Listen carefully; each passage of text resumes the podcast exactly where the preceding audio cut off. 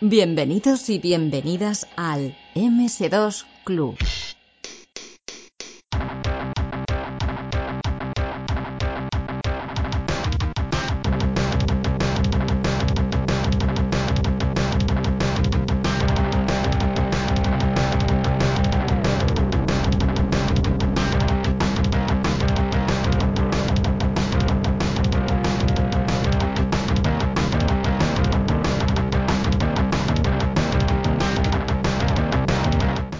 Tenemos en el MS2 Club a una persona que seguramente es más prolífica en, la competencia, ¿no? En la máquina de la amiga, pero que como esto es un podcast de, informática clásica, yo creo que tiene muy buena cabida. Hoy tenemos el placer de tener aquí a Miguel Ángel Carrillo, pero te vamos a llamar Miki. Hola Miki, ¿qué tal? Hola, buenas noches, ¿qué tal? ¿Cómo estáis? Muy bien. Oye, tú y yo estuvimos hablando hace un par de años y, al final no, hicimos nada. Y después de hablar con, con Sobacus y Sony, te pillaba aquí a salto de mata, o sea que te lo agradezco muchísimo. ¿eh? Fantástico, estaba esperando tu llamada. Hombre, ya me lo espero, ya me lo espero. Madre mía. Bueno, eh, bueno, no lo sé, ¿eh? o sea, a lo mejor das muchas charlas sobre la época de, los 90, de, creación de videojuegos y tal, no, no, no lo sé, ¿eh, Miguel? O sea, Miki, perdona. Pues sí, la verdad es que hago bastantes. Eh, estoy en una academia dando clases, entonces eh, me suelen invitar bastante a, dar conferencias, ya sea en ferias y cosas así, y suelo especializarme en, sobre todo en historia del arte del videojuego. Cómo ha ido evolucionando, cómo ha ido evolucionando el videojuego desde, desde los primeros eh, tiempos, los ordenadores de, antaño con los píxeles, a cómo, a cómo ha ido evolucionando pues eh, gracias a las gráficas y la tecnología a, lo que son hoy día. Entonces sí, doy bastante, doy bastantes conferencias al respecto de eso. Muy bien. Pues nos han puesto un, bueno, un ambiente, una ambientación de una estación de, metro de Tokio hecho en un Real 5 en el grupo y hasta que ha dicho que era una demo, eh, yo me pensaba que estaba un tío grabando una estación de, metro abandonada. ¿eh? Es una pasada. Sí, hoy día eh, lo que nos permite la técnica es realmente espectacular. Sí que es verdad que ahora, eh, con toda la tecnología que tenemos, la generación de recursos se vuelve una auténtica locura, porque tienes que hacer cosas que, a lo mejor antes en un fin de semana acababas con, los gráficos de un jueguecillo y hoy te tiras años ¿no? para, poder hacer algo que, que, esté a la altura, ¿no? porque requiere muchos recursos, mucha calidad y bueno, es lo que hay evolucionando todo. Sí, sí, mm. desde luego. Y, bueno, y nos alegramos de eso, porque siempre podemos volver hacia atrás. O sea, tenemos todo el camino que podemos recorrer. Y, si quieres hacer un juego de Atari 2600, pues haces un juego de Atari 2600 sin problemas. Sí, sí. Por supuesto, por supuesto. Bueno, Miki, oye, ¿cuál fue tu primer contacto con esto de la informática? ¿Cómo te picó el gusanillo? Pues mira, eh, mi primer contacto fue allá por finales de los 80 que le compré a mis hijos un Astra 6128 de aquellos que llevaban disquetera en vez de, la de 3 pulgadas. Sí, sí. exactamente. Espera, espera, pero eh, tú que estás en el otro lado, que eres la persona que pone ahí la pasta, ¿el monitor era color o era monocromo verde? A color, a color.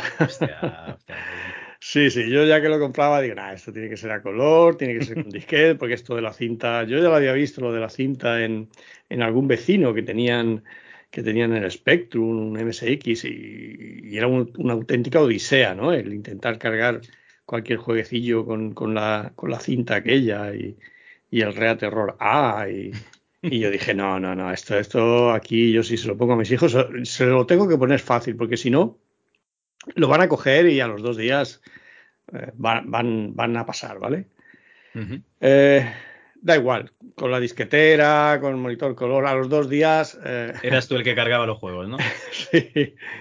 Así que como veía que no le hacían mucho caso, dije, bueno, pues voy a, voy a intentar sacarle yo partido a esta cosa, porque, porque si no se muere de risa aquí en casa. No, sí, la verdad que ellos jugaban, ¿no? Con los, jueguecillos, pero no iban mucho más allá de, de pues eso, de ponerle los juegos, que jugaran y ya está.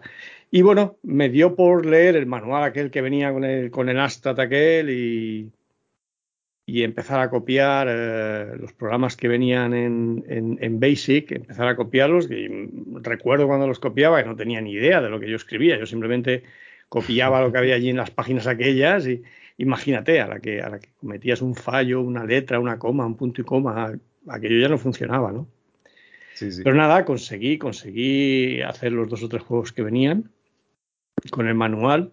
Y aquello fue así, así fue como empecé. Eh, de eso me vi programando en, en ensamblador en pocos meses. O sea que fue, la verdad que fue comenzar, eh, ver que aquel mundo era apasionante y tirarme de cabeza. Y, hasta hoy. Eh, mi vida profesional se ha dedicado al desarrollo de videojuegos desde prácticamente desde, desde, ese momento.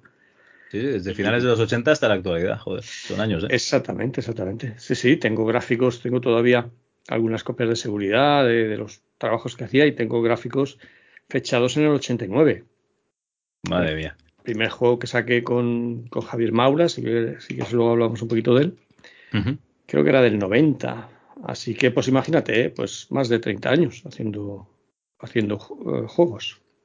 Vale, vale, vale. Eh, bueno, no lo hemos dicho, tú eres de, Palma de Mallorca. Sí. Y ah, la verdad es que estuve hablando con, ya te digo, con, con Sobacus y Sony y, me hicieron un poco una idea general de, del ambiente que había allí. Pero yo, el primer juego que he visto tuyo no es de Amstrad. Yo no sé si programaste algo en Amstrad de comercialmente. Hice dos otros juegos en Astra, pero no los llegué a comercializar nunca. Eh, eran cositas que hacía yo en casa, pues, pues, pues como se hacían en aquella época, para aprender.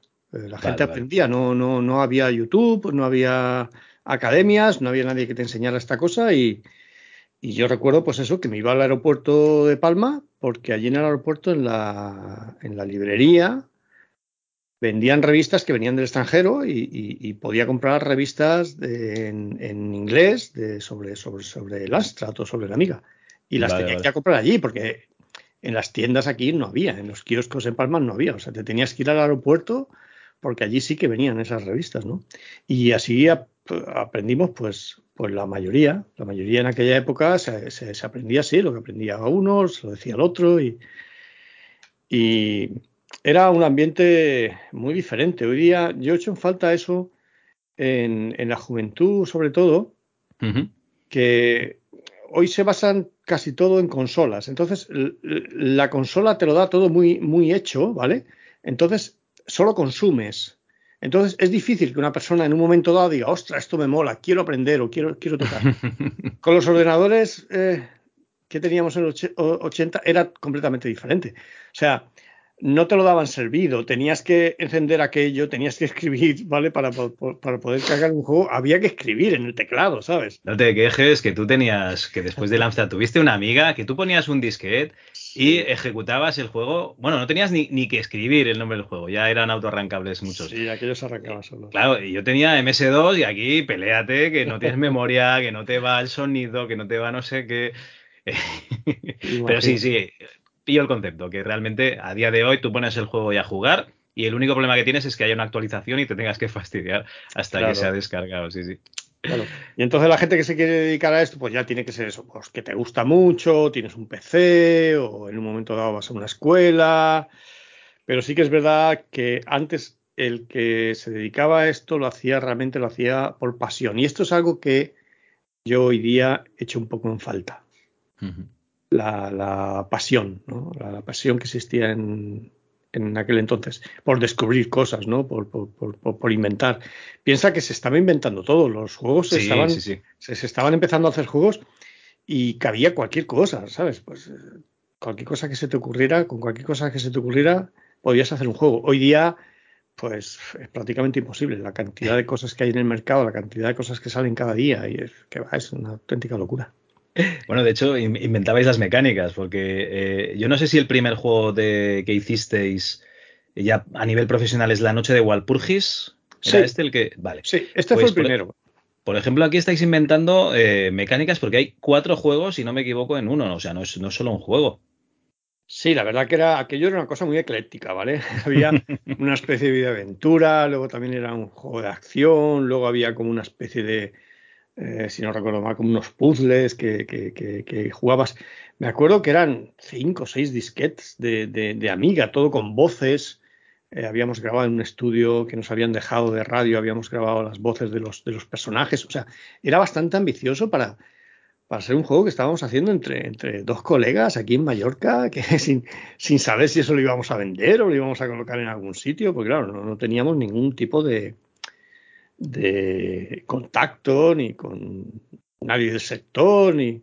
Pero bueno, lo, hacíamos aquí con todo el amor del mundo, con todo el cariño del mundo y eso, íbamos viendo lo, que había en el mercado e intentábamos pues eh, lo mejor que hacer, lo mejor que, que, se podía con las máquinas que teníamos y, y la verdad que fue una experiencia eh, muy positiva, de cosas que yo aprendí trabajando con Javier Maura, que era el, el programador y yo haciendo todo lo que era el arte.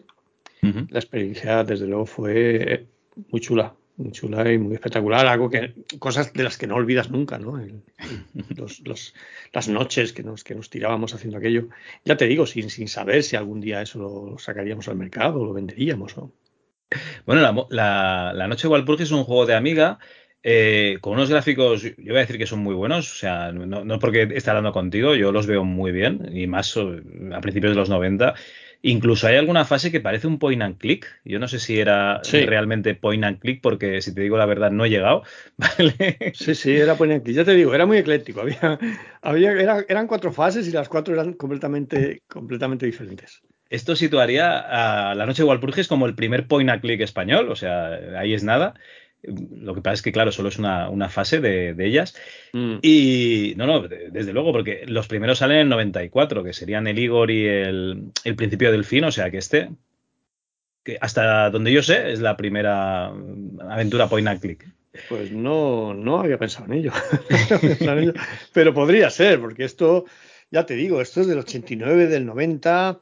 Eh, llegamos a hacer una versión, porque recuerdo de la noche de Valpurgis, llegamos a presentarnos en Madrid y, se lo enseñamos a. Estuvimos hablando con,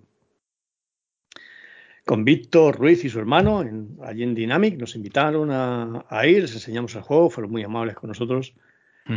Eh, imagínate, nosotros estar allí en la casa de Dinámico. acojonados, ¿no?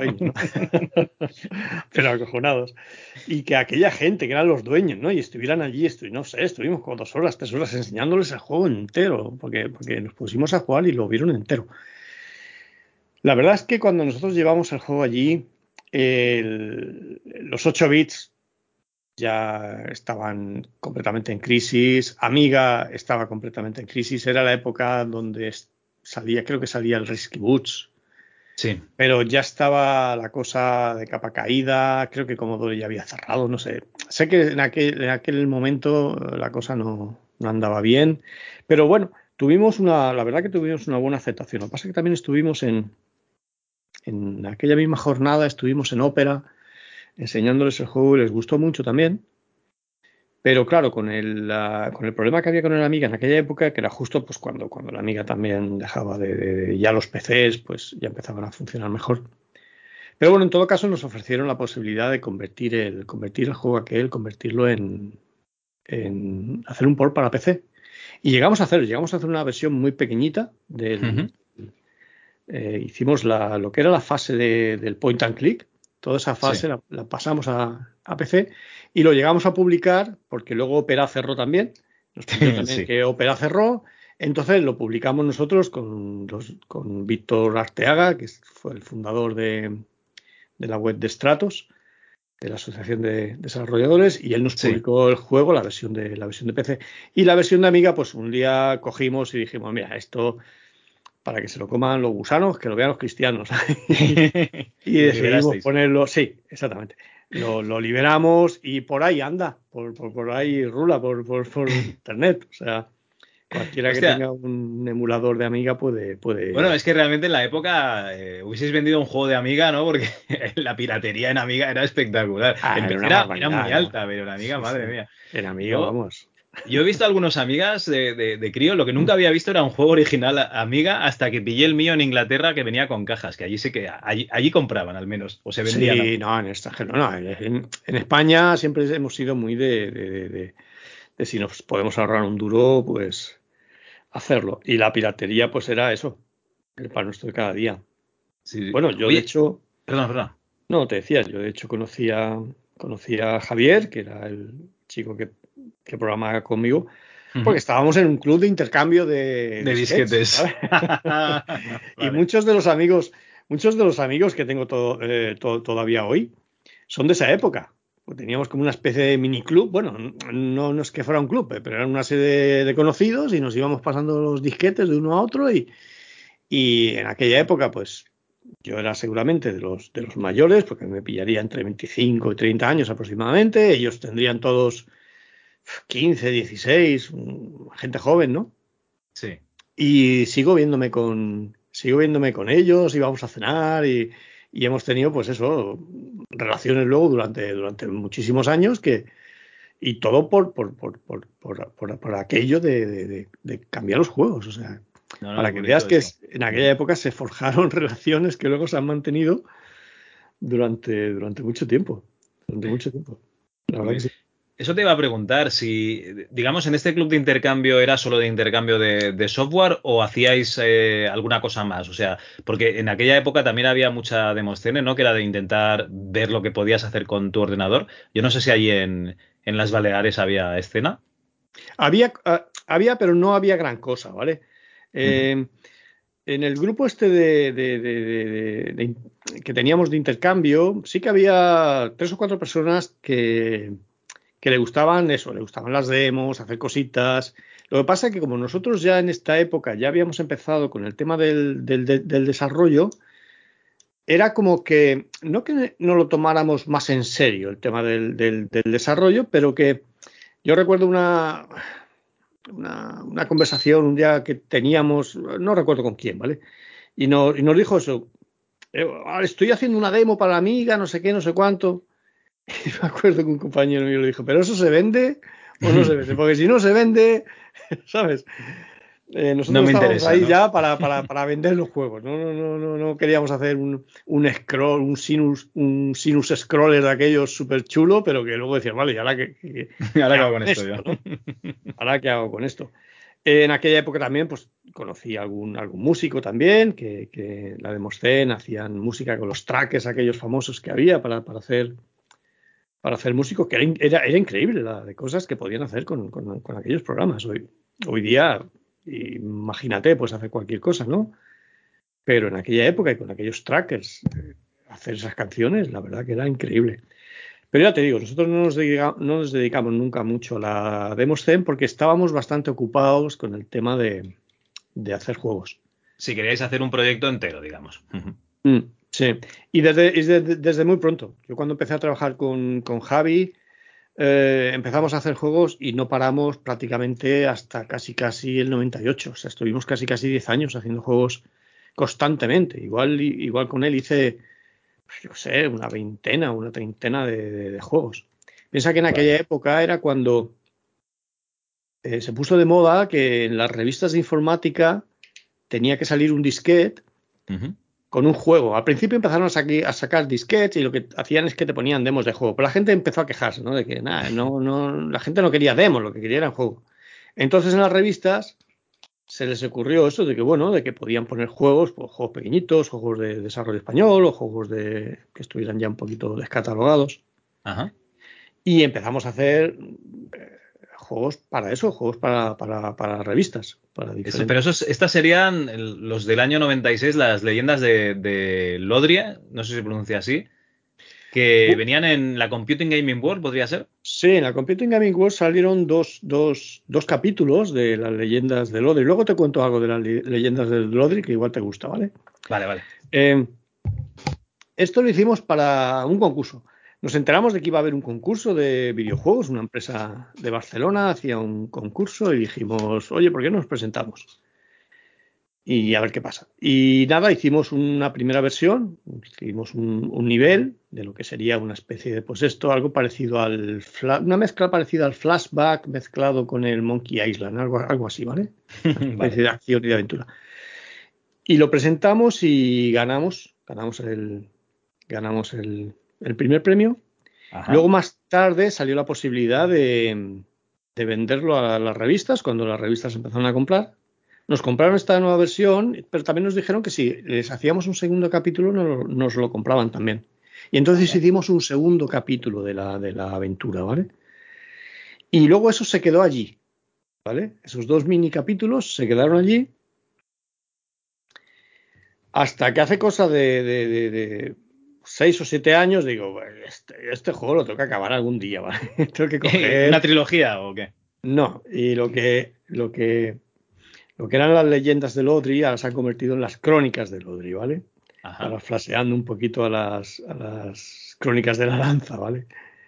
Entonces yo ahora mismo estoy desarrollando, estoy desarrollando eh, las, las, las, crónicas, eh, que lo estoy haciendo con, con un real y es eh, aquellos dos capítulos primitivos, más tres capítulos adicionales, todo extendido, con los gráficos de hoy día, personal, todo en 3D, eh, con tecnología actual, y, la verdad que está quedando un juego bastante chulo.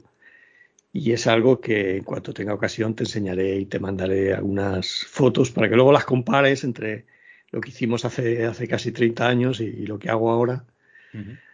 Y, y verás la, la, la, diferencia. Dime, dime. Pero lo, sigues haciendo, o sea, ¿lo, estás haciendo tú solo o, tienes algún equipo? ¿Lo estás haciendo tú?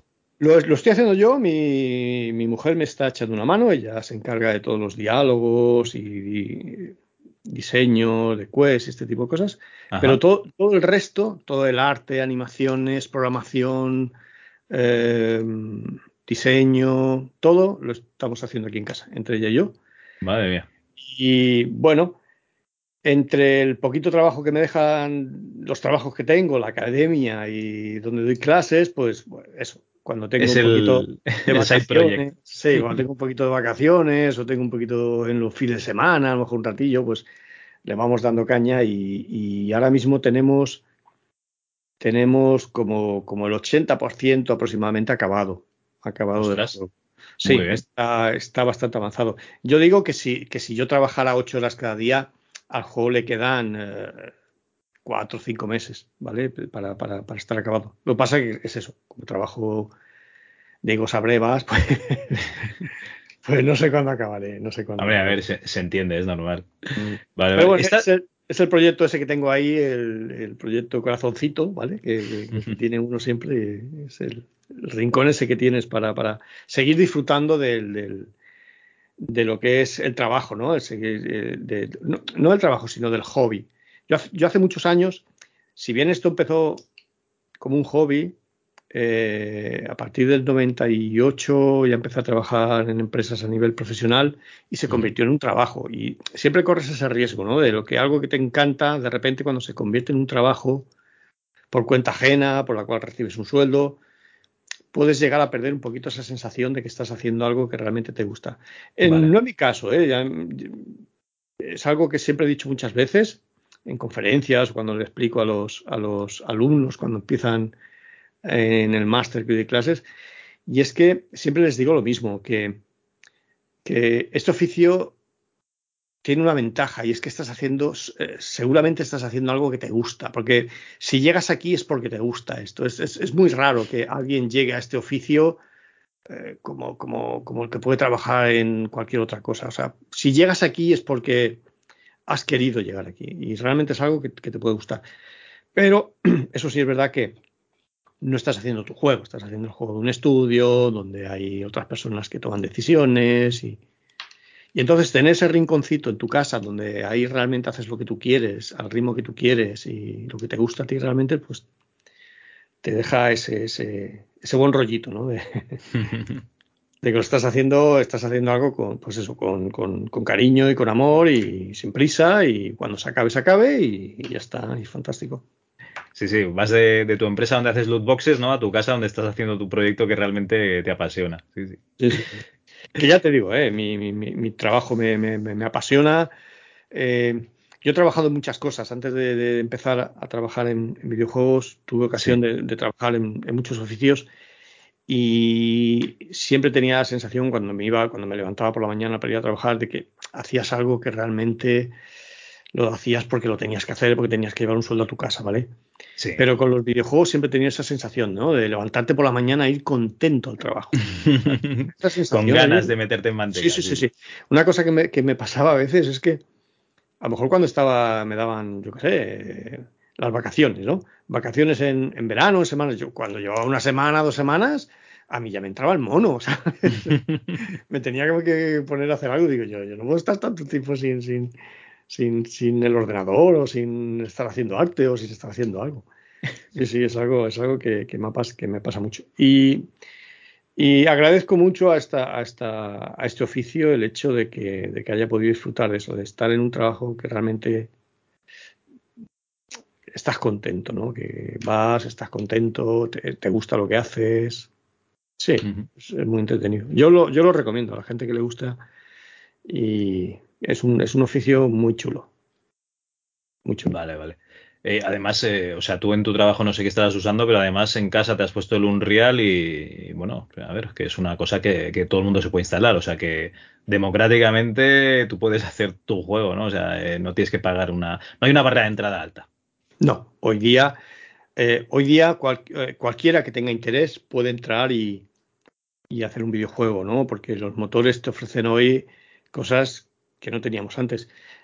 incluso ya no es que te diga que no vayas a necesitar a un programador, ¿vale? Porque vas a necesitar conocimientos de programación para hacer un juego. Pero así como yo cuando empecé necesitaba a Javier para, poder hacer los juegos, hoy día no necesito a nadie. O sea, el motor te da todas las soluciones que tú necesitas de, de, inteligencia artificial, de colisiones, de visualización, de música.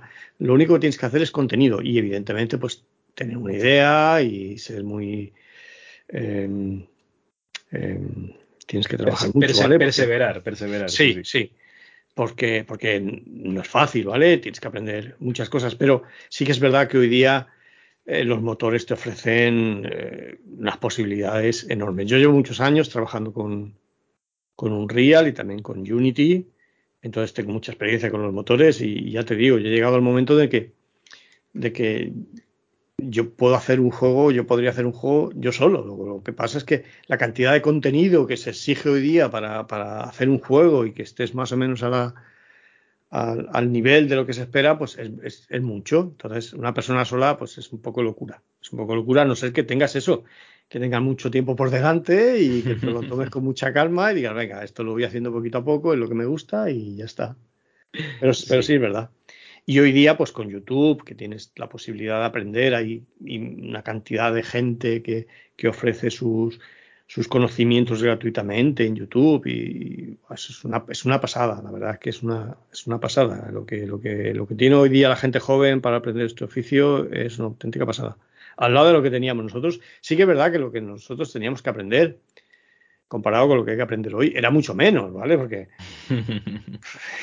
un juego te tenía que caber en 40K, ¿sabes? Entonces, tampoco podías permitirte muchas, muchas historietas, ¿no? Sí. Sí, sí, que digamos que los gráficos de tu juego eh, en un fin de semana tonto de los podías hacer para Spectrum, ¿no? Y, ponte a hacer gráficos ahora para, un juego en 3D, que tienes que hacer todo lo, bueno, eh, modelado, etcétera. Solo un personaje igual te lleva un mes hacer un personaje. Y yo recuerdo haber hecho con Javi, hacíamos juegos a lo mejor en un fin de semana, para que te hagas una idea. Sí, es verdad que ya teníamos a lo mejor, ya teníamos un editor hecho, eh, un montón de rutinas ya preparadas, pero yo me hacía yo me hacía los gráficos de un juego en un fin de semana. Y en ese mismo fin de semana, pues a lo mejor hacía las capturas de pantalla del juego que íbamos a entregar el mes que viene, el mes siguiente. O sea, tú imagínate las capturas de pantalla del juego que íbamos a hacer el mes que viene. O sea, ese juego no existía. Yo me inventaba unas capturas de pantalla. Ponías los personajes en pantalla, ¿no? Sí, yo me inventaba, yo me inventaba un juego, ponía unas pantallas, unos soldaditos allí disparando, y luego hacíamos un juego que se pareciera a eso. Oye, oye, pero ¿de qué me estás hablando? ¿De, de, cuando la Computing Gaming World, cuando hicisteis el, primer Leyendas? No, por ejemplo, cuando hacíamos los de los de eh, para ediciones Mago, salíamos. El Come Boom, Hot Speed, estos Exactamente, todo, todo, toda esa serie, los, los Eco Kids.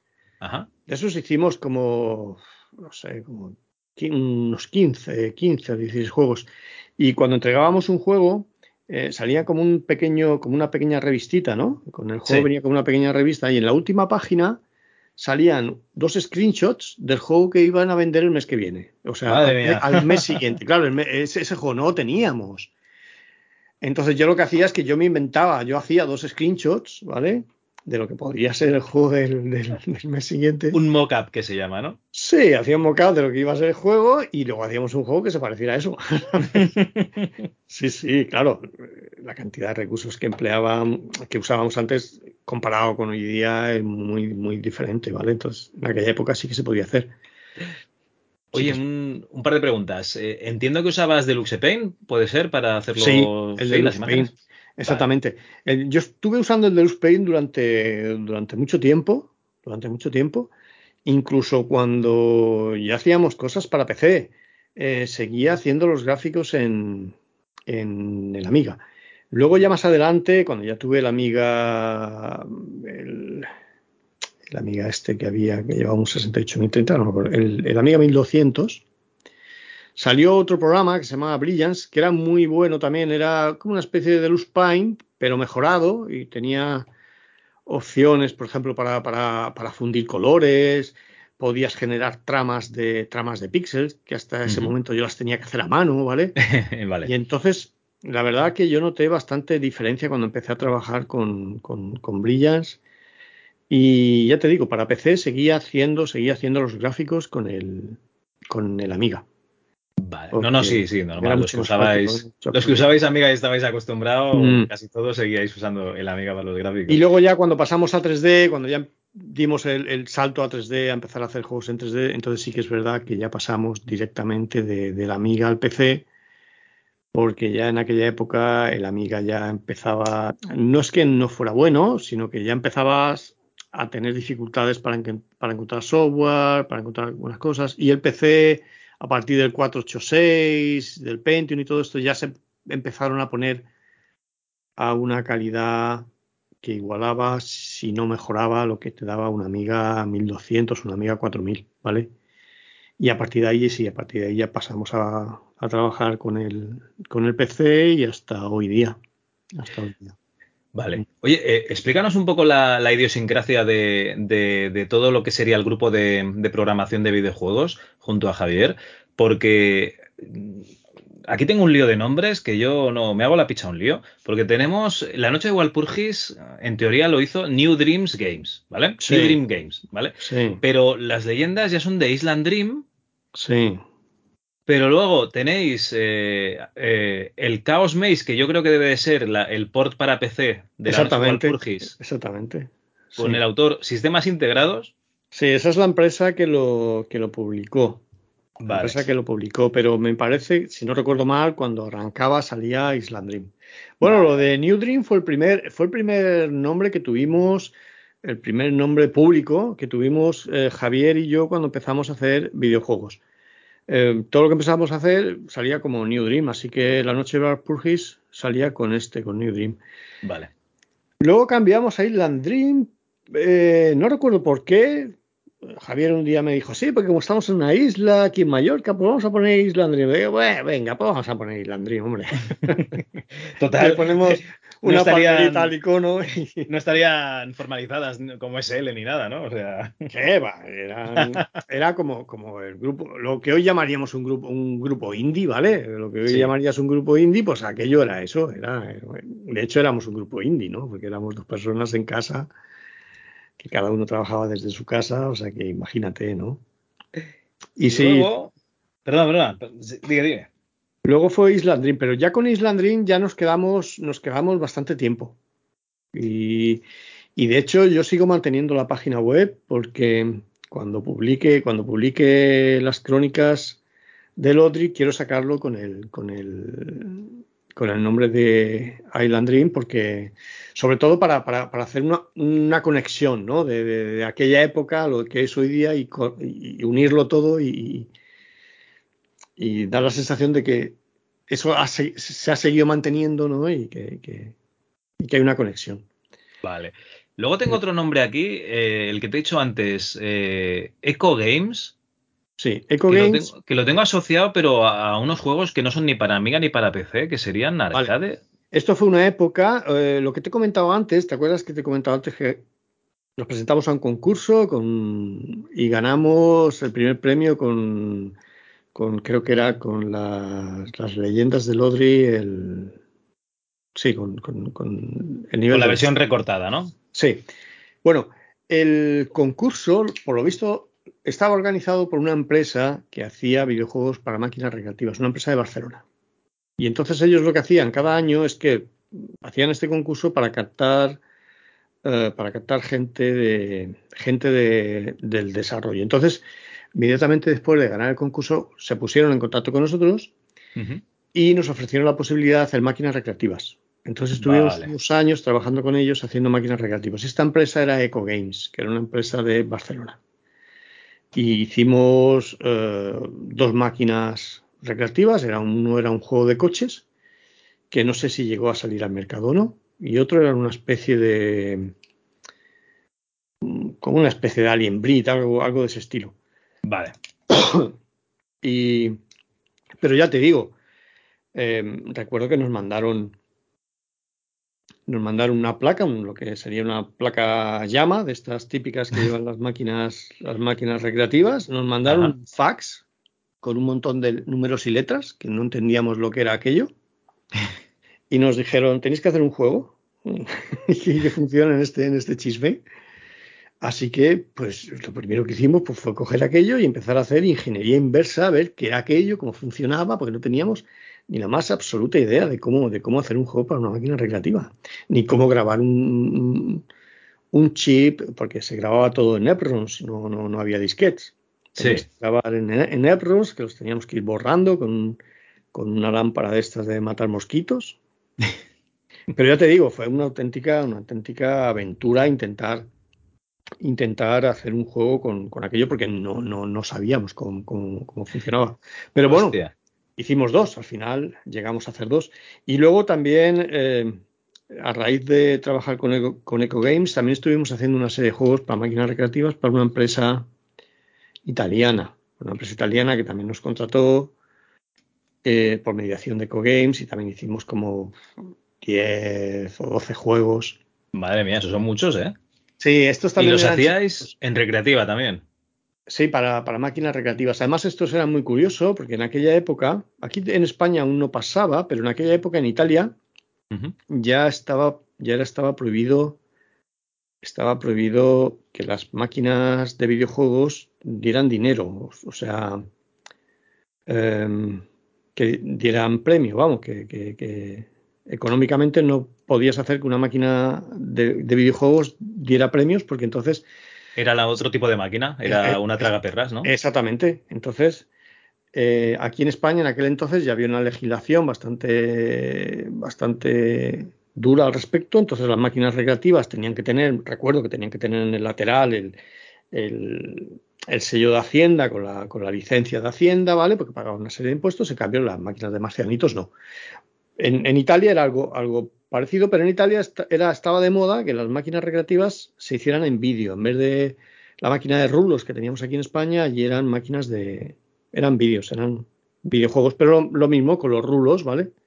Ah, entonces lo que hacíais eran eh, la parte de, tragaperras de esas máquinas. De, o sea, la parte visual de, esas máquinas tragaperras, perdona. Sí, pero la verdad es que hacíamos dos. Hacíamos la parte de la, de la tragaperras, que eran lo, de los rulos, ¿vale? Pero luego también hacíamos un videojuego. Con los mismos gráficos hacíamos un, videojuego. Yo nunca lo llegué a ver, pero por lo visto, por lo que nos contaban, las tenían en los bares. Y, y si venía los financieros y venía la policía, venía cualquier cosa, le daban un mando a distancia y cambiaba de, la de los de, la de los rulos, cambiaba el videojuego. Madre mía. Entonces eran máquinas que en realidad eran dos juegos cada una. Uno era de los rulos y otro era de, pues yo qué sé, pues de marcianitos o de lo que fuera, ¿vale? Entonces, era, eran juegos duales. O sea, tú podías meter monedas para, para jugar a los rulos, pero si le daban al botón, desde la barra del bar, se cambiaba y se ponía como una máquina de, una máquina de, de marcianitos. De estas hicimos unas cuantas también. Madre mía. Pues fíjate que yo tenía pensado. No, no, la verdad es que esto de Italia que me estás contando me, deja a cuadros. Eh, eh, pero yo, eh, pensaba que las máquinas estas de EcoGames serían las típicas máquinas aquellas que llevaban una amiga dentro. ¿Sabes? Y luego conectaban de la amiga pues a todos los controles, pues a los mandos, a los botones, el monedero y tal. Pero no, no, programabais en el 68.000 del, de la era placa, un 68 digamos. Era, era un Mm. 68.000, pero era una placa llama, no, no era una amiga, ¿vale? Sí, sí, era, sí. era una placa llama, llevaba un 68.000, el chip de sonido, ahora la verdad que no recuerdo cuál, cuál, cuál era, pero creo que no era ni el de la amiga. Pero 68.000 sí que lo era. Entonces, claro, Javier ya tenía mucha experiencia en eso, entonces eh, hizo un conversor. Yo eh, sé que Javier hizo un conversor de, de Amiga, porque lo programaba todo en C desde la Amiga. Y cuando lo compilaba, lo compilaba para 68.000, entonces funcionaba en, el, en, el, en la llama. Vale. Y técnicamente lo que hacía era eso, lo programaba todo una amiga y pero dentro no, no, no había. Lo que sí que había en aquella época, porque cuando estábamos a veces íbamos a Barcelona y nos enseñaban, ya hacían máquinas recreativas con el, con la PlayStation y el Tekken dentro. Eso, eso, eso sí que lo he visto. Máquinas recreativas con una PlayStation de estas, de las primeras, metida dentro, para jugar al Tekken. Las máquinas de Tekken con una Play, con una Play. Sí, con una consola. Y luego también eh, pusieron las de las de Dreamcast, ¿no? También había Mm. algunas. No, pero en, en Amiga también había. Oye, y el- lo que serían el contacto este de, de Ecogames dura poco, pero luego tenéis aquí un montón de juegos, los que comentabas antes de Ediciones Mago. ¿Esto cómo surge? Esto surge ya a raíz de que cuando empezamos a hacer juegos para revistas, eh, sobre todo a raíz del contacto con Antonio Orteaga, que era el, el fundador de la Asociación de Desarrolladores de Stratos, Sí. y él, él eh, ya con la asociación empieza a tener contacto con muchos, con muchos grupos de desarrollo y también eh, la gente de las revistas ya se comunica con él y él es el que nos pasa eh, los contactos para, para, vender en las revistas. Y a posteriori es el que, el que Antonio es el que en un momento dado me ofrece la posibilidad de poder ir a Madrid a trabajar. Porque vale. yo en un momento dado, no recuerdo cuándo fue, aquí nos quedamos, nos quedamos eh, Tony, eh, Sobacus y Juan, Juanga nos quedamos, y, y Sobacus y Sony nos quedamos, estábamos trabajando en la misma empresa, nos quedamos sin trabajo aquí. Esto era en, en, Amigatec, ¿no? En la tienda esta de informática del, del alemán. Es, exactamente. La, vale, vale. Eh, Teddy Uden se llamaba el, el, señor aquel. Un Ajá. tío muy, muy, muy agradable, la, la, verdad que era un tío muy, muy, muy agradable, muy chapalante, pero bueno, no fueron bien las cosas porque, por lo que te he dicho antes, en aquella época el amiga estaba ya de capa caída, la escena se moría y, y había que cambiar. Y, y, le pilló, al hombre este le, le, le pilló toda esa, esa, transición, ¿no? Nosotros vale. nos quedamos sin trabajo, acabamos muy bien con Teddy, eh, de hecho estábamos, en aquel entonces estábamos desarrollando un videojuego y como no podíamos, no nos podía pagar el último mes, no sé qué pasó, nos dijo, mira, os cedo todos los derechos del videojuego, vosotros lo acabáis y si lo vendéis fantástico.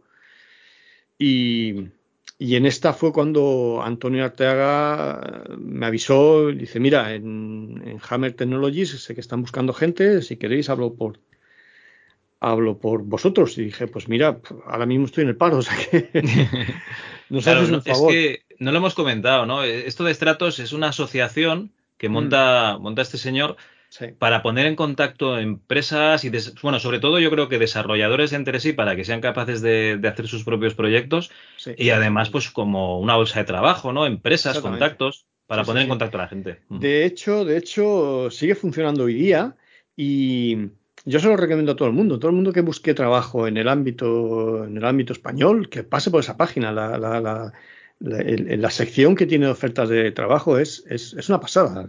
Casi todas las empresas del sector en España y en Iberoamérica se, se anuncian ahí. Es, es una pasada. Uh -huh. Y bueno, y en aquella época estaba en, en, sus comienzos y sí, fue el que nos, nos, nos ofreció la posibilidad de venir y, y efectivamente nos, nos, presentamos en Madrid a hacer el, la entrevista con en Hammer Technologies y entramos, entramos, entramos en principio entramos Sobacus y yo a trabajar allí los dos y a nada, al cabo de un mes, dos meses, se vino Sony también, se vino Sony con nosotros. Y nada, los tres mallorquines, pues luego tuvimos ahí un periplo por Madrid, por varias empresas, estuvimos en, en Hammer Technology, luego estuvimos en Dynamic, Dynamic. Una época maravillosa, la verdad, lo recuerdo con mucho cariño. Eh, nos, nos, nos, costó vivir la, desaparición de Dynamic, ¿no? Y, y la decadencia de, de, del estudio y los problemas económicos y todo aquello, pero es seguramente la empresa con, que con más cariño recuerdo. Eh, todas, sobre todo por la historia, ¿no? La historia que tenía. Yo recordaba, claro, yo llegaba allí a trabajar todas las mañanas y recordaba cuando hacía años, yo había estado, eh, no era el mismo sitio, pero yo había estado allí enseñando mi juego cuando yo era un chaval, ¿sabes? Y de repente estaba ahí trabajando. Entonces, imagínate, ¿no? Era, era, era como decir, ostras, qué guay, ¿no? Lo he conseguido, era, era, era a nivel, a nivel nacional estar en Dynamic era... Era, era, la, era la empresa, era la empresa. De era el sitio donde tenías que estar, ¿no? Sí, sí, me acuerdo un día, una cosa muy curiosa, mi hija... Eh, sí, bueno, sigue trabajando en el corte inglés durante muchos años y, y, normalmente siempre estaba en la, en la zona de en la zona de, de aparatos, ordenadores, televisiones y, y cosas de este tipo. Y cuando ella le, les decía a sus compañeros que su padre trabajaba en Dinámica, la gente allí de informática, esa, esa, gente flipaba, decía, pero ¿cómo puede ser que tu padre esté trabajando en Dynamic? ¿no? Y ella súper orgullosa, ¿no? Como dice, sí, sí, sí, mi padre hace juegos y mi padre está trabajando en Dynamic. Y aquí la gente flipaba, claro. Hombre, normal. ¿Y, ¿Y cuándo sale el nuevo PC Fútbol, no? sí, madre mía, el PC Fútbol. Qué pasada. Era, era, era, era la caña, ¿eh? aquello del PC Fútbol era, era una fiebre. Recuerdo una vez, una vez estaba en, creo que fue en Cartagena, fui a, a comprar una cámara web, un micrófono a PC Coste o a PC, no, creo que era en PC Box. Y no sé por qué, no sé por qué salió a la, salió a la conversación, ¿no? De que, de que, de que, de que yo había trabajado allí. No, no sé. Y bueno, cuando aquel señor de allí de PC Box se enteró de que, de que yo trabajaba en Dynamic, el tío flipaba en color, decía, madre mía, dice, yo dejé la universidad por vosotros, dejé la universidad por el PC Fútbol, me decía. dejé la universidad por el PC Fútbol, porque nada más que jugábamos al PC Fútbol todo santo día. Madre mía. y ya te digo, cada vez que luego iba ya a buscar algo a la tienda, me montaba una fiesta cada vez que llegaba allí. Sí, sí, era muy divertido. Madre mía. Oye, eh, hay una cosa que me volvió loco de cuando estuve hablando con, con Sony, sobre todo, que me comentó que el Galaxy Empires eh, era idea tuya y, que, y, que, era un juego. Eh, bueno, Galaxy Empires, que no lo has dicho, pero entiendo que es el último juego que desarrollasteis en Amigatech, ¿no? Que se comercializó en Alemania. ah, no, perdona. Sí, el, el, Galaxy Empire es un juego que hice yo solo, ¿vale? Eh, mm. Lo hice en Amiga, todo el arte y toda la programación, y lo hice para jugar con mis colegas. O sea, jugábamos con los colegas, era un juego para nosotros, lo hicimos para nosotros. Y, vale y la verdad que nos quedó bien. Y en un momento dado surgió la posibilidad de, de convertirlo a PC para, para, para, poder venderlo. Y entonces me presentaron, fue cuando yo conocí a Juanga. Yo conocía al hermano de Juanga, porque el hermano de Juanga era de la misma edad que mi hijo, jugaba en el equipo de fútbol donde jugaba mi hijo. Y un día Tolo me dijo, oye, te voy a presentar a mi hermano pequeño, que le gusta mucho la informática, y tú que haces juegos y tal y pascual. Vale me lo presentó y bueno, y desde aquel día le propuse la posibilidad de, de que él me convirtiera, porque yo en aquella época trabajaba con Amiga, trabajaba con PC, digo, mira, si me conviertes esto en PC, pues igual hasta lo vendemos. y, y, efectivamente, él hizo el port a PC, lo convirtió todo a, a, Pascal, yo lo había hecho en C, él lo convirtió todo a Pascal, yo eh, le ayudé a hacer la conversión él metió todas las rutinas gráficas, las rutinas de sonido y todo eso. En aquel entonces Sony tendría pues unos 16 años, creo que tenía, 16. Era, era súper jovencito. Era, un pipiolo. Sí, era súper jovencito. Y nada, y desde entonces, desde entonces hemos estado trabajando juntos. Luego Galaxy Empires lo vendimos a una empresa alemana. Eh, hicimos una versión, una versión alemana. Y esta sí que eh, nos la distribuyó Amigatech pero no, no lo habíamos hecho en, en Amigatech, sino que la distribuyó, la distribuyó y lo vendió una empresa alemana que se llamaba BMM. A mí lo que me volvía loco es lo que me explicaba de que, de que se jugaba por turnos que tenías que pasarte en un disquete. Y digo, hostia, esto es como el VGA Planet. Claro, es que en aquella época no había internet, ¿sabes? bueno, sí, existían las BBS aquellas, ¿sabes? Que, te conectabas con el teléfono, que valía un dineral, ¿sabes? Y que nadie levantara el teléfono si estabas conectado, porque se, se cortaba. Entonces lo que hacíamos es que cuando el juego era por turnos, es un juego de esto, es una, aventura espacial, de, conquistar territorios y esto, tú jugabas tu turno y lo grababas en un disquete. Entonces le pasabas el disquete al, siguiente jugador que, le tocaba jugar. Las, partidas iban, iban protegidas y solamente al que tú le pasabas, al, siguiente jugador, solo ese podía coger la partida y abrir su turno para poder seguir. Entonces se jugaba su turno y se lo pasaba al siguiente. Así iba dando el disquete, iba dando la vuelta por los cuatro que íbamos jugando y nada, nos pasábamos pipa, vamos. Eh, recuerdo llamadas telefónicas a tantas de la madrugada, porque a lo mejor eh, un jugador para poder mover, primero me llamaba a mí, a ver si hacía un trato, voy a hacer una alianza contigo porque este me está atacando, luego llamaba al otro, ¿sabes? era una fiesta, aquello el, el Galas era súper divertido. Hace poquito, hace poquito me lo, me lo pidieron, me contactaron conmigo hace poquito. Eh, por el canal de Discord. Y, que por cierto, tengo que, tengo que mandarlo. Aún no he tenido ocasión de mandárselo.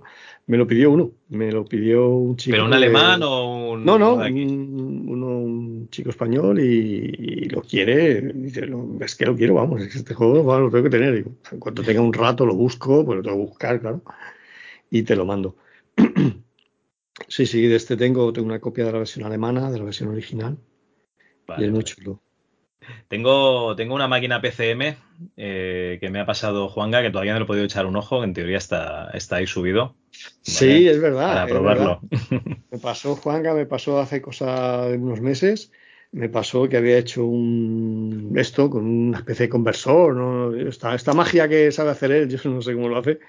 Y todos los juegos que recopiló de, de aquella época, que ha podido recopilar aquella época, los puedes ejecutar. Y me acuerdo que hace poco ejecuté el Galas solamente para ver los, los, los créditos, ¿vale? La presentación y los créditos y digo, madre mía. Ha llovido, ¿no? Ha llovido. Me daba hasta vergüenza, ¿sabes? Pero bueno, en aquella época... Son 20 años atrás, 20 y pico. Sí. Pero bueno, en aquella época estaba muy bien y la verdad que lo pasábamos pipa. Ya ves.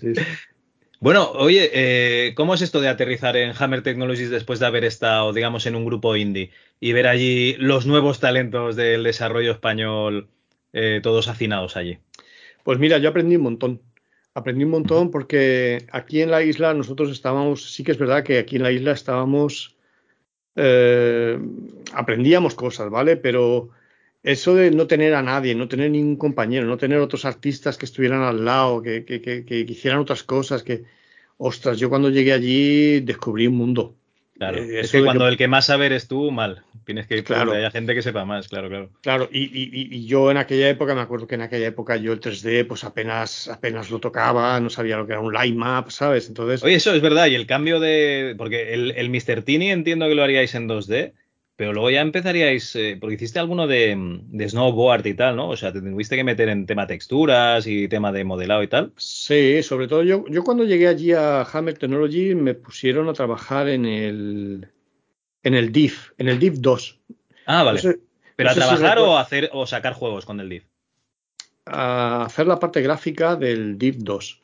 Vale. O sea, el div 2 era como una especie de de sistema, como una especie de motor en 2D con el cual tú podías hacer gráficos, ¿vale? O sea, tú podías hacer juegos. juegos. Uh -huh. Y con el Div 2, pues tenía que, que tenía que salir una serie de, de, soporte gráfico, porque ya llevaba el modo, el modo 7 y todas estas cosas, y tenía que salir como una especie de jueguecito hecho con eso para que la gente viera que efectivamente se podían hacer cosas. Entonces yo, a mí me, me pusieron ahí en ese proyecto. O sea, estabas con Dani Navarro allí. Exactamente. Vale, con Dani, estaba con Dani, que ahí fue donde lo conocí, luego tuvimos ocasión de trabajar mucho tiempo en, en, en Dynamic también, en el mismo equipo. Y, y estuve con Dani haciendo lo del Deep 2, eh, colaboré un poquito con, con, lo del, con lo del... Había uno que era de, era de sports, pero no era el Winter Sport, era uno de como de esquí acuático. Les, les, les, les eché una mano. Uh -huh. Y, pero luego empezamos a trabajar en un simulador de, en un simulador de helicóptero, pero ahí yo ya estaba, yo ya, ya me habían puesto de Project Manager. Yo ahí estaba dirigiendo el proyecto de, del, del juego de helicópteros.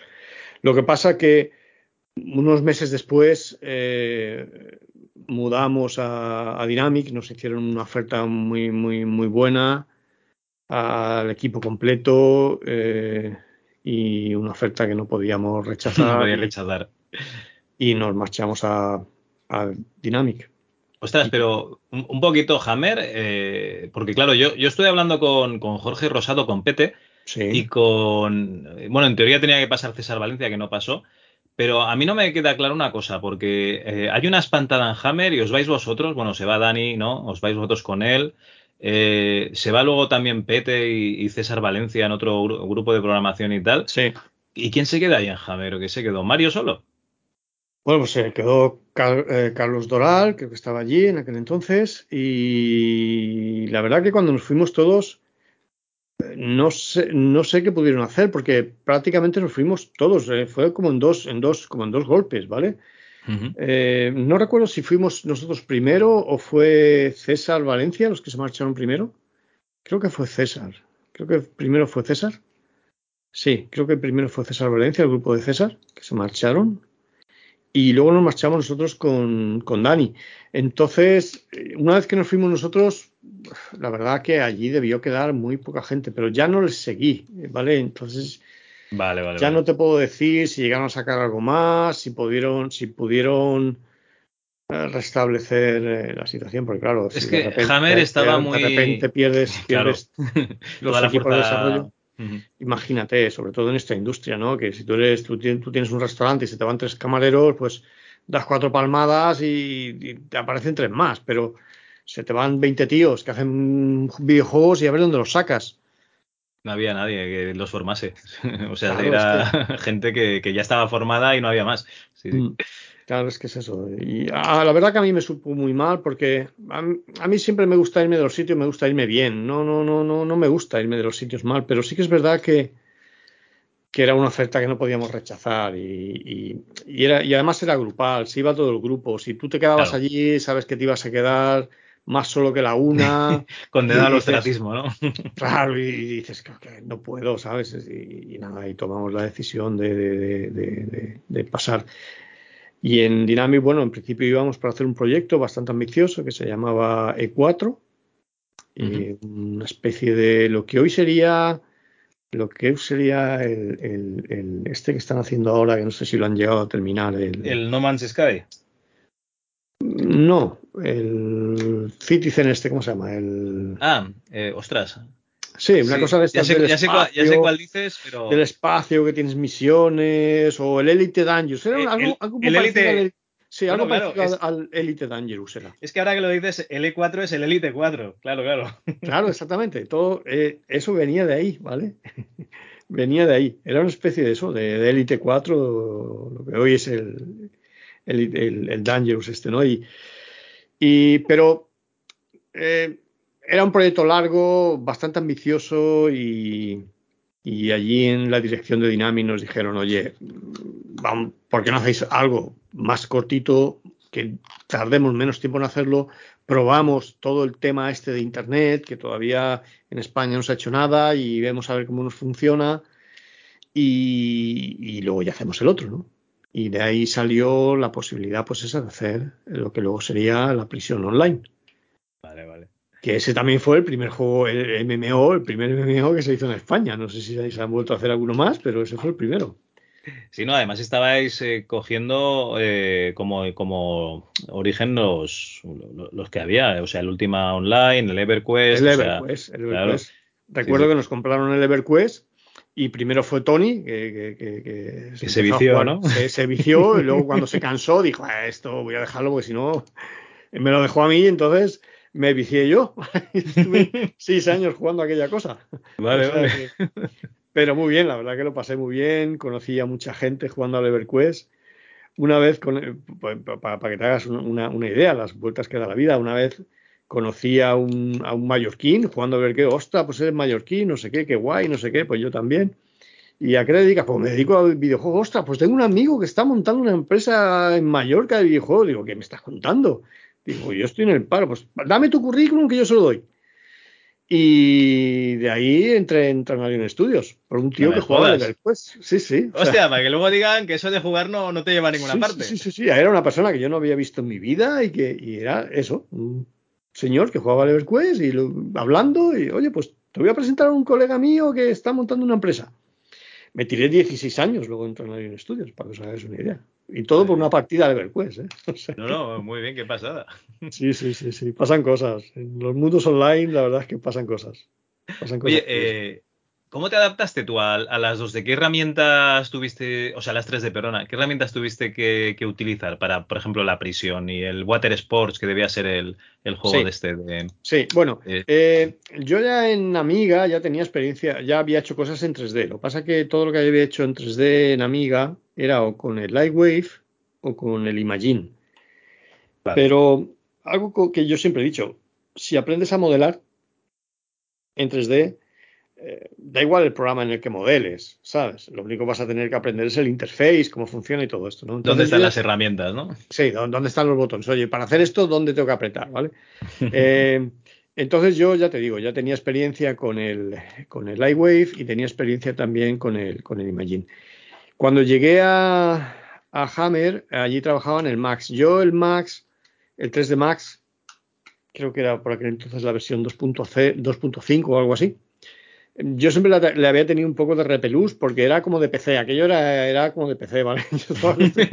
de la amiga. No te preocupes, yo he visto vídeos de amigueros destrozando PCs con martillos y lanzándolos por, un monte, no te preocupes. Y de repente digo, ah, pues no me queda más remedio que aprender esta cosa, pues no, pues, pues, pues aprenderé. con asco y con desprecio, pero lo aprenderé. Sí, no, la verdad es que descubres que, que, que tienes que tener las miras más amplias, ¿vale?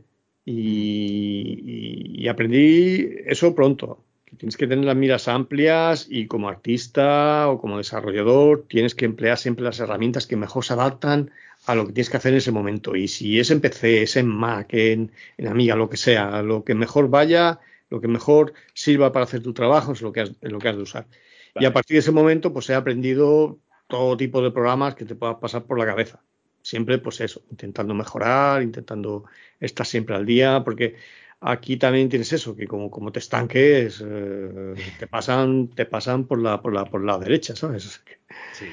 Tienes que estar siempre al día, aprendiendo todo lo que va saliendo nuevo, todas las tecnologías nuevas y, y bueno, aprendí eso, que tienes que estar abierto a todo y nada de, de obcecarte, no, no, yo trabajo para Amiga y como trabajo para Amiga, los demás, no, no, hay que cambiar el chip y, y si es para PC, para PC, y si es para PlayStation, PlayStation, y para Xbox o para, lo que sea. Esto es un trabajo, es una industria y hay que ganar dinero y... Que, lo he dicho, que lo he dicho yo exagerándolo, eh, que no, no te preocupes.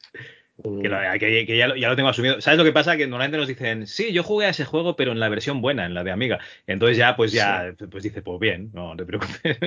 lo entiendo, tiene más música, tiene mejor. Es simplemente un, mini pique que hay, que no, no te preocupes. Sí, no, no, pero, pero e, e, existe, ese pique siempre ha existido. ¿eh?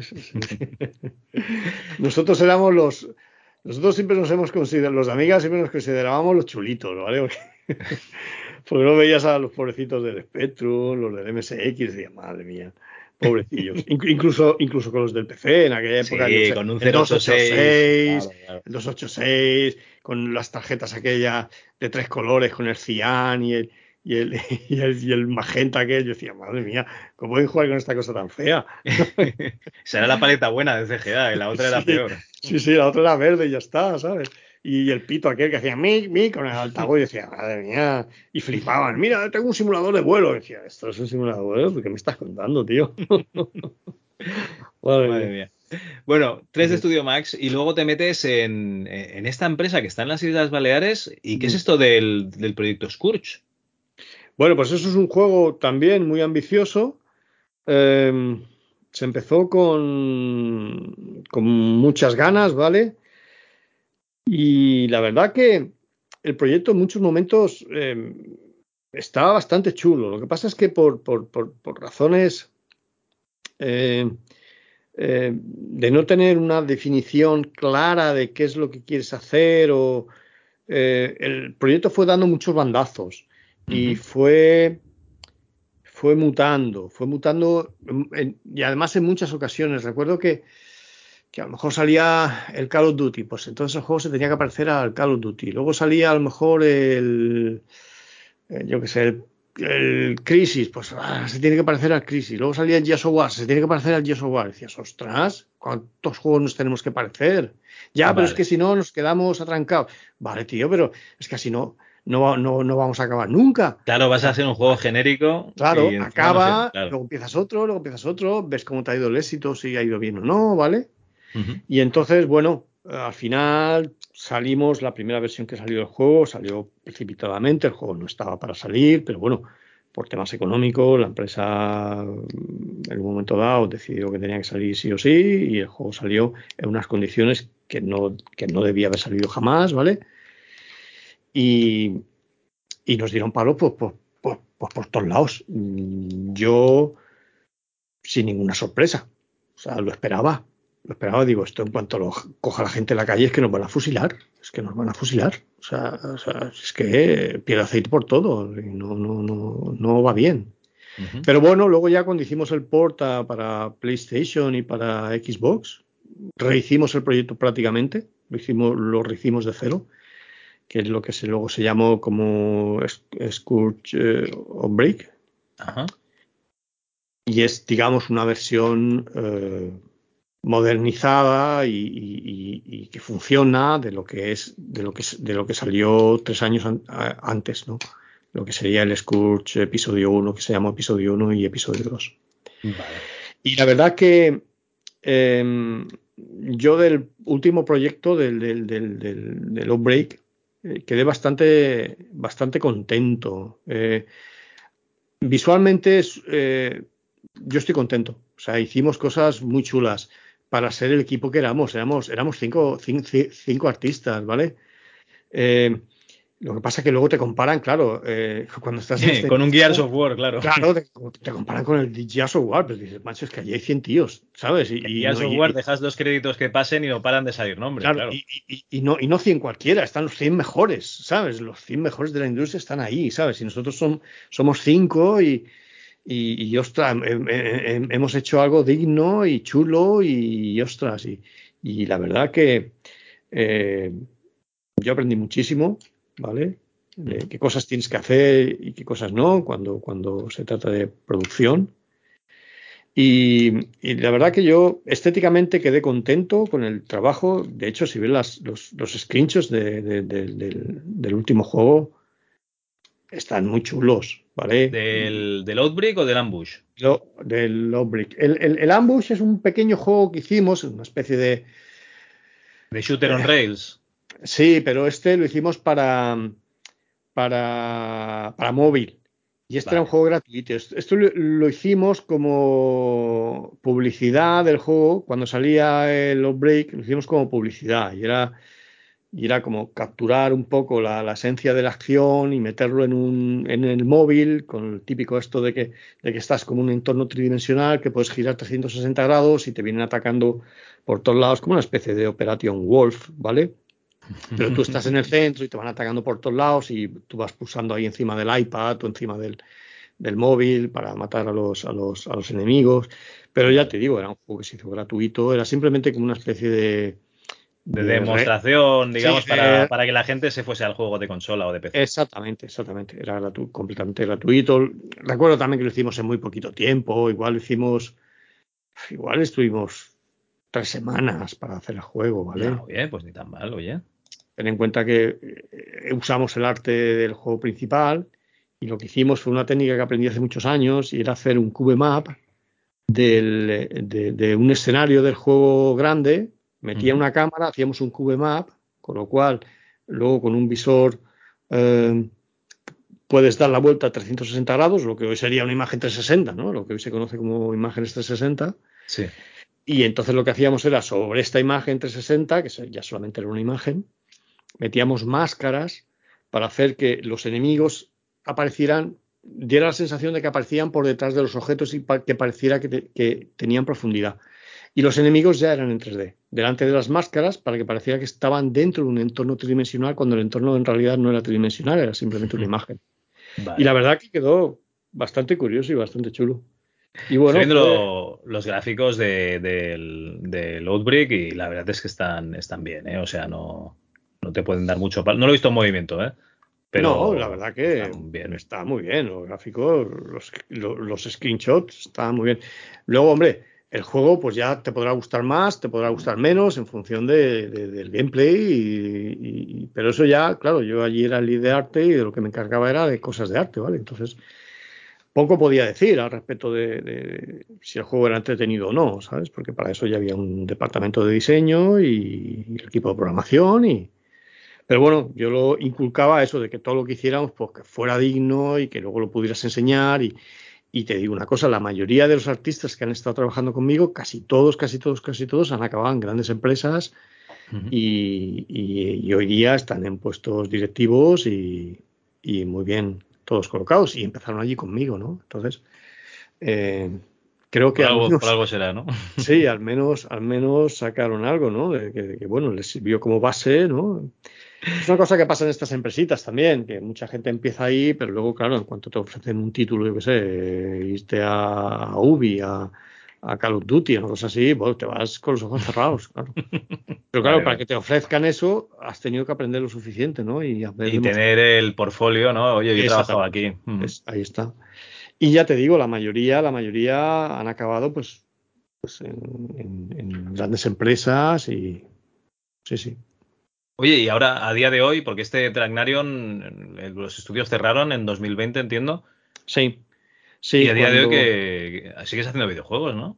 Sí, sí, sí. Bueno, pues cuando la pandemia, cuando empezó la pandemia, eh, Studios, que llevaba ya dos o tres años que no, que no hacía ningún videojuego, hacíamos herramientas tridimensionales y de visualización para, para, para IKEA, y en un momento dado, bueno, pues con la pandemia tuvieron que cerrar IKEA, tuvieron que aligerar peso y nóminas eh, y decidieron, bueno, pues que todo nuestro equipo se quedaba en la calle. Eh, nos fuimos a la calle y dije, bueno, pues ahora voy a tener la ocasión de, acabar mi juego, ¿no? y empecé, nada, y empecé, digo, muy fuerte, digo, estuve trabajando un mes y pico en el juego todos los días, digo, esto avanza, esto lo acabo yo este, este año, está acabado. Mi mujer loca de contenta, y a ver si lo quitamos ya encima. y nada, y llevaba dos meses dos meses y, me salió trabajo en un estudio aquí en Palma. No hay muchos en Palma, pero bueno, me dieron la oportunidad de, de, incorporarme en, Mansion Games, que estaban, habían empezado a desarrollar el, el Operation High Jump, que ahora mismo eh, está en, Kickstarter. O sea, todavía estáis a tiempo si queréis. Eso, haznos spam, haznos spam, venga. Sí, estáis a tiempo si queréis de acercaros a la página web en Kickstarter y, busquéis, y buscáis eh, Operation High Jump. Y llevo pues pues desde un año y medio, un año y medio trabajando, eh, me encargo, bueno, pues de coordinar todo el trabajo artístico.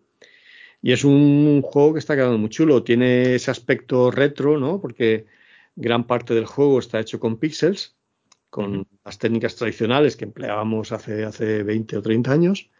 Y, pero todos los escenarios están hechos como con ilustración y empleando las técnicas que nos ofrecen los motores hoy día. Entonces tengo multiplanos, efectos especiales, shaders complejos. Entonces es la mezcla de esos dos mundos, ¿no? De, de, lo que nos ofrece la técnica hoy día.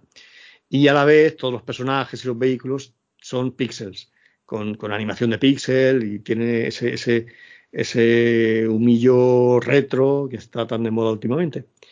Y nada, eh, el proyecto está muy chulo, la verdad es que está quedando, está quedando muy bonito y, y ahora están en el Kickstarter para conseguir un poquito de financiación y acabar y conseguir todos los objetivos y, y ahí estoy. También estoy trabajando en, en, un, en un estudio nuevo aquí en, en Mallorca, haciendo un juego también de, de, la Segunda Guerra Mundial. He coincidido que mis dos últimos juegos en los que he trabajado son de la Segunda Guerra Mundial. Eso te iba a decir, ¿no? Porque no, no, nos has explicado de qué va este, este Operation High Jump, pero yo veo aquí unos gráficos que se parecen muchísimo al, Metal Slack. Sí, es como una especie de Metal Slack, pero mezclado con el Monkey Island, ¿vale? Eh, porque puedes hacer un mogollón de cosas en el juego, ¿no? No, no, solo vas avanzando y matas, tienes objetivos, tienes que hablar con gente, tienes que conseguir objetos, tienes que... Hostia, sí, la verdad es que está bastante, bastante entretenido. Hay un background detrás, también hay muchas, muchas cutscenes que, que te, te, van explicando toda la historia y todo lo que está pasando, ¿no? Eh, sí. También se está trabajando en un cómic sobre, sobre los personajes. O sea, es un proyecto así bastante transversal, ¿no? No solamente el videojuego, sino también está el cómic, la, la, la, parte de animación y está muy chulo, la verdad que está quedando, está quedando muy chulo. Ajá. ¿Y el, ¿Y el siguiente que comentas? Y este, pues, este también, este también es de la Segunda Guerra Mundial, es más una especie de, como si fuera una especie de MOBA. Imagínate LOL, pero con, con ambientado en la Segunda Guerra Mundial. Ajá. Pero este, ya te digo, este todavía nos queda bastante, hasta final de año no tendremos, no tendremos una versión lista. Y aparte de eso, pues, sigo dando clases por las tardes en, en en una academia enseñando a los chavales jóvenes que quieren aprender este oficio. Muy y bien. les enseño, les enseño arte y les enseño motores eh, con el Unreal, les enseño a programar y, y a desarrollar, a desarrollar eh, todo lo que tiene que saber un artista moderno, ¿vale? Porque antes los artistas lo único que hacían era arte y Santas Pascuas. Hoy un artista tienes que saber de todo. Tienes que saber programar, tienes que saber hacer partículas, tienes que saber hacer eh, mecánicas de juego, tienes que hacer eh, blueprints, o sea, un artista hoy día requiere una formación más uh, multidisciplinar, ¿vale? Vale. Y ya sí que ser artista técnico, ya ni te cuento, ¿no? Bueno, pues eso hago con los chavales jóvenes y, y eso, me queda muy, muy poquito tiempo. Para, para bueno, puedes, coment puedes, comentar, ¿eh? Si hay alguien de, de Mallorca o, o, de, o, de, Menorca o de Ibiza, de, alguna zona cercana que, que, quiere ir a la academia, puedes comentar cómo se llama, ¿eh? si quieres. Pues sí, pues mira, estoy, yo estoy trabajando, ya llevo 10, 11 años en, en, en EDIP, en la Escuela de Diseño de las Islas Baleares, y estamos haciendo un curso, es, bueno, es un máster que son tres años, donde enseñamos, pues desde, ya te digo, primero les enseñamos lo básico, desde qué es un difuso, qué es un especular, qué es un roughness, qué es un normal, hasta en tercero, pues son tres años, hasta en tercero, que ellos ya acaban haciendo un, proyecto de final de carrera que tienen que hacer un juego, cada uno tiene que hacer un juego. Y en, medio de esos, de esos tres años, pues, pues les vamos enseñando de todo, les vamos enseñando arte, programación, 3D, 2D, eh, mecánicas de juego, diseño, guiones, o sea, adquieren una formación bastante, bastante multidisciplinar, amplia. ¿no? Sí, muy multidisciplinar. Sí que es verdad que a, yo a lo mejor a veces he hecho en falta o a veces me, me, lo dicen a mí, muchos de mis alumnos, los que, los que tiran más para arte, dicen, ostras, eh, igual estamos viendo muchas cosas que a lo mejor si, si, si, si lo centrarais más solamente en arte, pues, pues, en tres años, ostras, en tres años haciendo arte, puedes salir de aquí hecho un figura, ¿no? Sí. En cambio, claro, como también hacen otras asignaturas, pues, pues se desperdiga un poco, ¿no? Todo, todo, todo, todo, todo el esfuerzo. Pero sí que es verdad que también a veces viene gente que, que le gusta más el diseño y no le gusta tanto el arte o que le gusta bueno, más la programación. O descubres ¿no? que te gusta más otra cosa. Ahí allí, está. claro. Entonces, tiene, tiene, esa, tiene esa vertiente, ¿no? De que en un momento dado puedes descubrir qué es lo que más te gusta. Y que te gusta el arte, pues aparte de todo lo que te, te enseñamos allí, pues siempre tienes tiempo en casa, ¿no? De, de, de mejorar y practicar. Y es algo que les digo mucho. Digo, con lo que hacéis aquí en la escuela no os basta. En casa tenéis que dar mucha caña, porque de la escuela vais a salir, a lo mejor cada promoción salís, yo qué sé, salís eh, 15, 12, 20 en una promoción. Digo, y os van a coger a dos. Y tienes que luchar con, con, con, tus compañeros, o sea, tienes que ser el mejor de todos. Sí, si llevas las prácticas de la academia como portafolio, no llevas nada, o sea, tienes Claro, que llevar claro. algo hecho en casa por ti. Sí, entonces, ¿por qué? Porque, porque si tú enseñas lo que has hecho en la escuela, claro, claro que lo puedes enseñar, pero el- el- los otros 18 compañeros también lo van a enseñar, ¿sabes? Van a enseñar lo mismo.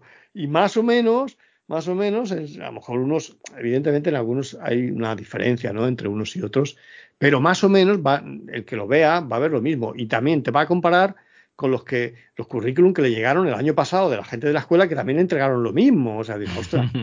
Entonces, tenéis que aprender en casa, tenéis que trabajar en casa, o sea, tenéis que acostumbraros a que, a que estos años eh, no tenéis que jugar a, o sea, no os tenéis que poner tanto a jugar a, al LOL o al WoW y os tenéis que poner a, con el ZBrush y, y, aunque os cabré, pero da igual, darle caña, darle caña, darle caña.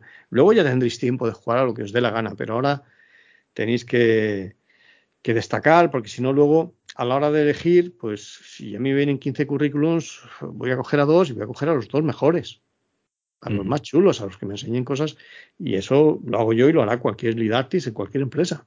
Sí, sí. Eh, en cualquier tipo de trabajo, normalmente sí, sí. Se, se, intenta. Sí, sí. Bueno, oye, eh, Miguel Ángel, eh, después de, bueno, Miki, perdona, después de toda la brasa que te he dado, solo me quedan dos preguntas ya y te, y te libero, ¿vale? Dime, dime. Vale, la primera sería, dime un juego que le tengas, un juego, o un par de juegos que le tengas muchísimo cariño de, digamos, de los 90. Mm. Hombre, para mí, para mí, para mí, el juego, juego, juego es Monkey Island. Eso Ahí, para mí es a tope. el Monkey Island, yo para mí eso, uf, madre mía. Pero la versión buena, ¿no? La de Amiga. Sí, claro, la versión buena, la, la de Amiga. Y uno que me gustó mucho, del cual tengo mucho, mucho, le tengo mucho cariño, era uno que también era amiga, ¿no? Creo que no salió en otras, en otras máquinas, ¿no? La verdad que no estoy seguro. Que se llamaba It Come from the Desert. Vino Uy, este de, yo diría vino, que sí que sí que debía estar, ¿eh? Que era, era un juego de. ¿Era de, de Cinemaware, puede ser? Exactamente, Cinemaware, sí. una empresa que por aquel entonces yo flipaba con esta empresa. Decía, madre mía, esta gente lo que hace.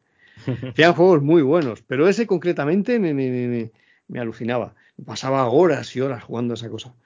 Y el Monkey Island, bueno, para mí es un clásico. Cada vez que veo, cuando veo las películas estas de Piratas del Caribe, se me cae una lagrimilla. bueno, y ahora está Ron Gilbert, que, que este año saca la tercera parte. Sí, sí, sí, sí, sí. Okay. Van a sacar a ver, a ver qué tal. Van a sacar una nueva. Muy sí. bien. Y bueno, la, la última pregunta ya. Eh, después de haber pasado por esta tortura, ¿a quién traerías aquí para, para torturar? Y no pueden ser ni Sobacus ni Sony porque han pasado. Mm, hombre, yo creo, yo creo que si, si, alguien tiene que pasar por esto, tendría que ser eh, Javier Maura. Yo creo que Javier Maura es una persona que, trabajó todos estos años que estuvo trabajando conmigo. En aquella época vivimos el, final, el final de la amiga, eh, las máquinas recreativas, durante toda aquella época, eh, época y, él a, nivel técnico te, podrá explicar mil y una cosa que, a mí se me quedaban en, en el tintero porque yo no entendía la, la, la, magia que la, la, magia que él hacía, yo, yo no, no eh, lo entendía. Eran dos aspectos de, de, la creación de videojuegos. Tú estabas más en el artístico y, y, él más en la programación, pero al final eran los dos los que, los que lo hacíais. No, y la verdad es que yo siempre he tenido, he tenido la doble vertiente, porque yo, yo programo también, y programo un, un montón de, de, lenguajes y muchos juegos así como el Galas, el que estoy haciendo ahora, los, los, los hago yo. Y en aquella época yo eh, también programaba, lo que pasa que como él solo programaba, pues dije, venga, va, tú programa y yo hago los gráficos. Y, y así y, vamos más rápido, ¿no? Y, y, me encasillé, y me encasillé un poco con, con, con ese tema, ¿no? Pero, pero bien, yo vale, creo que sí, yo creo que ya además es, te lo presentaré o te, te daré el contacto, verás que es un tío súper agradable, súper hace muy bien hablar con él y te podrá explicar mil y un trucos y mil y una anécdotas de toda aquella época y de lo que vivíamos cuando hacíamos estos jueguecillos, ¿no? Y estas cosas. Pues muy bien. Creo Oye, que podría eh, ser un buen elemento. No, no, no, no, estoy, estoy contento de que sí. Oye, eh, Miki, pues muchísimas gracias por, por, la atención ¿no? y por explicarnos estas anécdotas de, de, claro, es que la gente pues eh, se piensa que, que, esto es ponerte a hablar y, y, te vienen las memorias. No, no, esto mm, cuesta, o sea, que te vaya saliendo pues los recuerdos y tal, pues joder, es que han pasado veintipico de años entre algunos. Sí, Entonces sí. es, un, es un esfuerzo que yo os lo agradezco muchísimo, de verdad. No, pero yo lo recuerdo todo con mucho cariño, entonces ya te digo que es algo de lo que disfruto y, y lo paso bien. Muy bien, pues muchísimas gracias, Miki. A ti, Javier.